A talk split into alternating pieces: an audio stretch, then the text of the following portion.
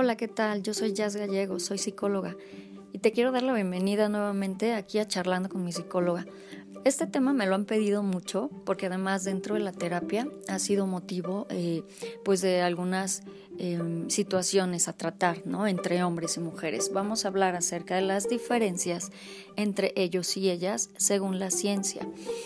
Este tema la verdad es que a mí me gusta mucho porque durante la terapia de pareja pues podemos ver que gran parte de estas problemáticas que se encuentran dentro de las parejas pues son básicamente al desconocimiento ni siquiera tanto del otro sino de uno mismo no como como mujer no me conozco del todo no sé cómo funciona mi cerebro no sé cuáles son las eh, los elementos que hacen que se active o que permanezca pasivo.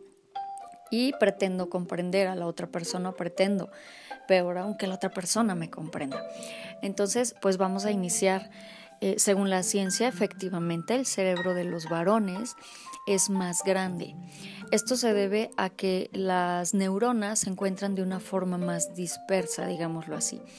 Y eh, el cerebro de la mujer es un poco más pequeño porque las neuronas se encuentran más compactas. Sin embargo, en ambos cerebros masculino y femenino se encuentran la misma cantidad de neuronas, aproximadamente 100 mil millones de neuronas.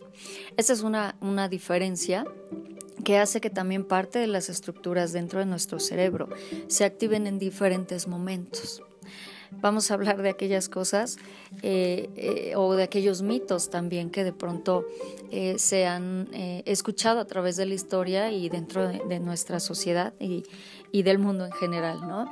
Vamos a comenzar por una que es como muy importante y esta me causa como como un poco de risa porque parece increíble, pero esto que les voy a hablar genera demasiados conflictos dentro de la pareja y seguramente ustedes que me van a estar escuchando se van a identificar porque por lo menos alguna vez en nuestra vida nos ha pasado.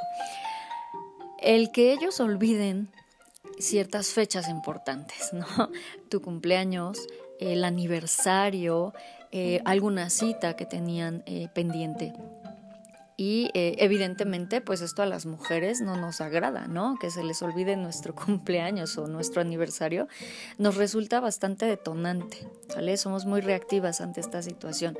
Pero ¿por qué a ellos se les puede olvidar esta situación? Bien, pues básicamente se debe a, ciertos tipos de memoria. En nosotras las mujeres funciona muy, eh, muy de mayor manera y muy notorio eh, la memoria episódica. Esta memoria episódica tiene que ver con los acontecimientos. Nosotras las mujeres podemos recordar paso por paso, cosa por cosa que hicimos para, para poder llegar a un evento o alguna situación. Nosotras nos acordamos de cosas que pasaron hace 20 mil años y, y, podemos estarlo mencionando, ¿no? Y con cierta precisión. Nosotras por eso tenemos esa capacidad de pelear y de discutir por aquello que ya pasó y que nosotras lo tenemos de una manera muy vívida, ¿no? Y que cada que lo recordamos de verdad, literalmente lo volvemos a vivir, lo volvemos a padecer. Ellos no, ellos no tienen este tipo de memoria tan desarrollada como nosotras. Entonces, ellos de pronto pueden olvidar cosas eh, que para nosotras resultarían muy importantes y no significa que no lo sean para ellos, simplemente que ellos están... Eh, estructurados de una manera un poco, un tanto diferente a nosotras. Ellos, por su parte, tienen mayor eh, desarrollo de la memoria espacial. ¿Y en qué les ayuda? Bueno, la memoria espacial recuerda que es para ubicarte, ¿no? Dentro de, los espacios, dentro de, de, tu cuerpo, ubicar a tu alrededor por, decirlo de una manera sencilla. Ellos son muy buenos conductores y esto se lo debemos a esa memoria espacial. Ellos pueden ubicarse perfectamente bien en tiempo y en espacio, ¿sale?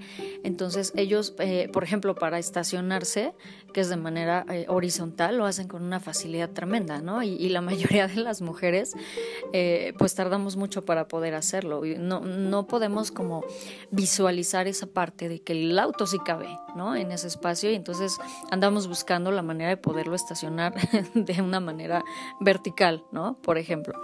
Esta es una de las diferencias eh, que pues es como muy notoria dentro de, pues de los géneros, ¿no? Entre el hombre y de la mujer. Otra, otra gran diferencia es que nosotros eh, las mujeres desde pequeñitas tenemos esa necesidad de ser vistas, literalmente, que nos vean, ¿no? Para nosotras significa aceptación. Eh, vamos a remontarnos un poco a nuestra infancia, cuando somos pequeñitas y, de pronto estamos teniendo una conducta que no es muy aceptable o nos estamos portando un poquito mal. recuerdo que mamá volteaba y, con, con, unos ojos, ¿no? Como de pistola, se nos quedaba viendo. Y con eso eh, las mujeres, bueno, pues teníamos una actitud ya pasiva, ¿no? De, oh, ya me está viendo y ya sabía que a través de esa mirada estaba reprobando esa, eh, ese acto que yo estaba realizando y de inmediato podía cambiarlo, ¿no?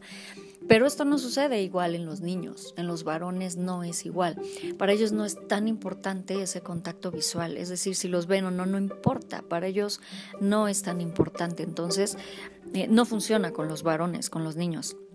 Si un niño se está portando mal y mamá quiere eh, como que dominarlo con la mirada, es muy posible que el niño ni siquiera haga contacto visual con mamá. Y si lo llega a hacer, no lo va a percibir como un estate quieto, sino como algo normal.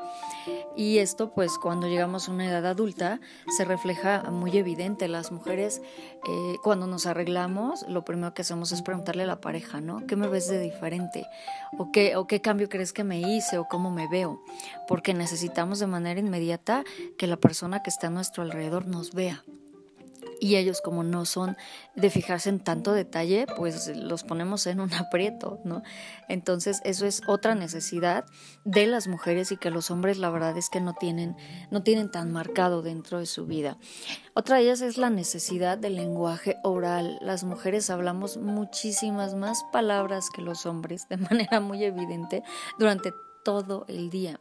Necesitamos el lenguaje de manera constante para sentirnos con un estado de ánimo pues óptimo. Incluso déjame mencionarte que eh, por eso las mujeres texteamos mucho, ¿no? En una de las aplicaciones conocidas, eh, pues nosotras, eh, aunque sea con las amigas, con quien sea, tenemos esa necesidad de comunicación de forma escrita y para decir algo que pudiera ser muy concreto y que debería ser muy concreto, nosotras nos aventamos todo un rollo, ¿no? Para llegar exactamente a lo mismo. Y los hombres no, o sea, si tú tratas de, de entablar una comunicación con los hombres, son mucho más concretos, ¿no? A lo que vas. Y, básicamente muchas de sus respuestas de ellos es, ok, y cosa que a la mujer detona. Pero también tiene que ver con esto, ¿no? Los hombres no tienen tan marcada la necesidad del lenguaje oral. Para ellos lo manifiestan de una manera muy distinta. También otra de las diferencias según la ciencia es que los hombres tampoco tienen la capacidad tan marcada de diferenciar los estados de ánimo en los rostros. Por eso cuando nosotras las mujeres nos preguntan ellos qué tienes y nuestra respuesta de manera común es nada, como ellos no tienen esa capacidad de lectura tan visible como nosotras en los rostros, pues para ellos nada es nada, ¿no? Y como yo no veo un gesto diferente en ti, en tu cara, pues doy por hecho que no tienes nada. Y cuando nada para la mujer significa tengo todo, estoy enojada, estoy frustrada, estoy triste, no me hables, vete, ¿no? Entonces, este pues eso también genera de pronto el que nosotras pensemos que ellos no tienen cierta empatía. Sí la tienen, pero ellos la manifiestan de una manera mucho más práctica. Por ejemplo, cuando eh, cuando las mujeres lloramos, ahí entonces sí el hombre eh, puede doblarse un poquito más, ¿no? Digo, si esto lo estás realizando de manera muy frecuente, a manera de chantaje, pues, eh, pues también llega un punto en el que ya no funciona, ¿no? Como a todos. Pero cuando es de una forma tan espontánea, eso entonces sí ya le puede doler a un hombre. Ver llorar a una mujer es algo que ya no puede soportar, ¿no? Pero repito, cuando es algo sincero, cuando es algo muy espontáneo y que no es de manera recurrente. Nosotras las mujeres sí tenemos esa capacidad de poder leer las emociones en los rostros, por eso nosotras nos percatamos cuando alguien está enojado, cuando alguien está triste, básicamente, y tenemos esa capacidad incluso de podernos acercar y poder eh, tratar de ayudar a la persona que está enfrente, ¿no? Por eso se considera que la mujer es un poco más empática, aunque yo no me iría tanto por ese punto, simplemente eh, es que lo manifestamos de formas muy distintas, pero la empatía pues es... Eh, pues una formación, es un aprendizaje de todo ser humano, seas hombre o seas mujer. Esto va más con ese aprendizaje, con esa imitación social. Y eh, bueno, esa es otra, otra situación. También, por ejemplo, la testosterona en los varones, pues evidentemente es mucho más elevada que en la mujer, ¿no? Y esto hace que ellos sean como más agresivos, como más impulsivos, muy territoriales, ¿no?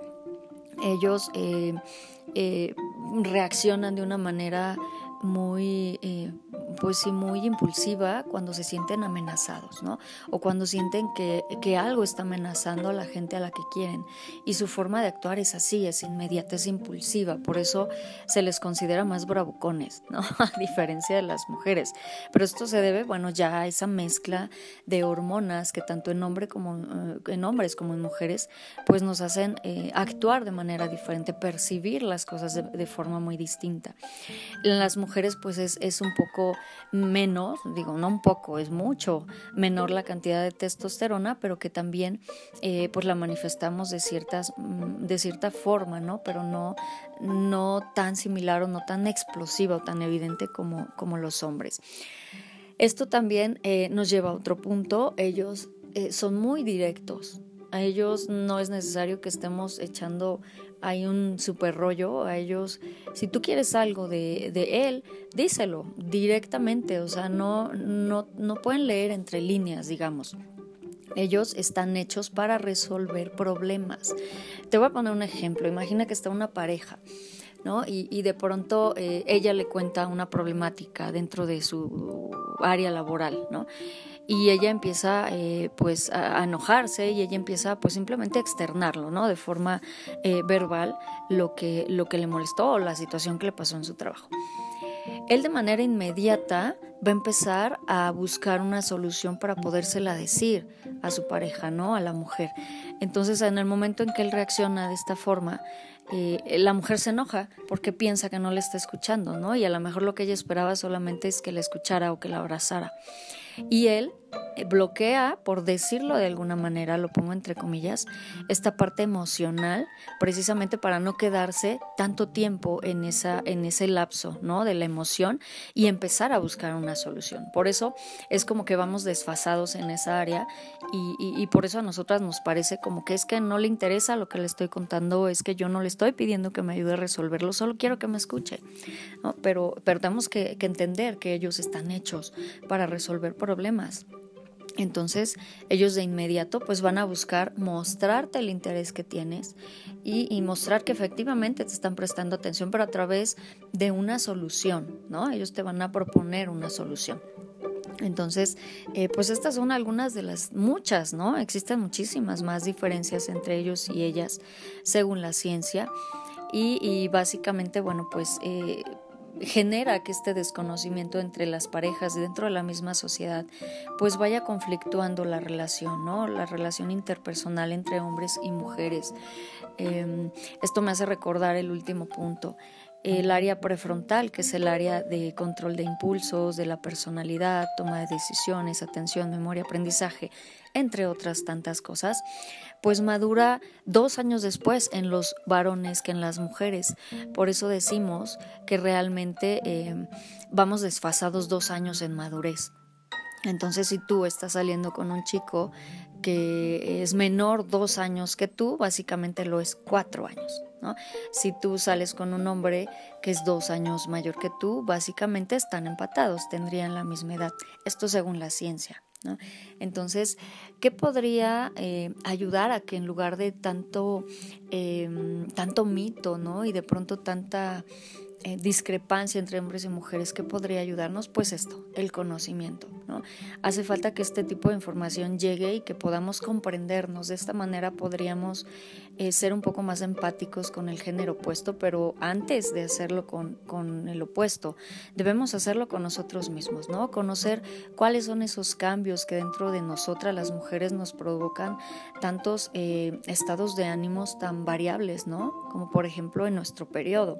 Hay que conocer bien, porque yo no le puedo exigir a mi pareja que, que sepa cuáles son mis reacciones o cómo me siento si ni yo lo sé.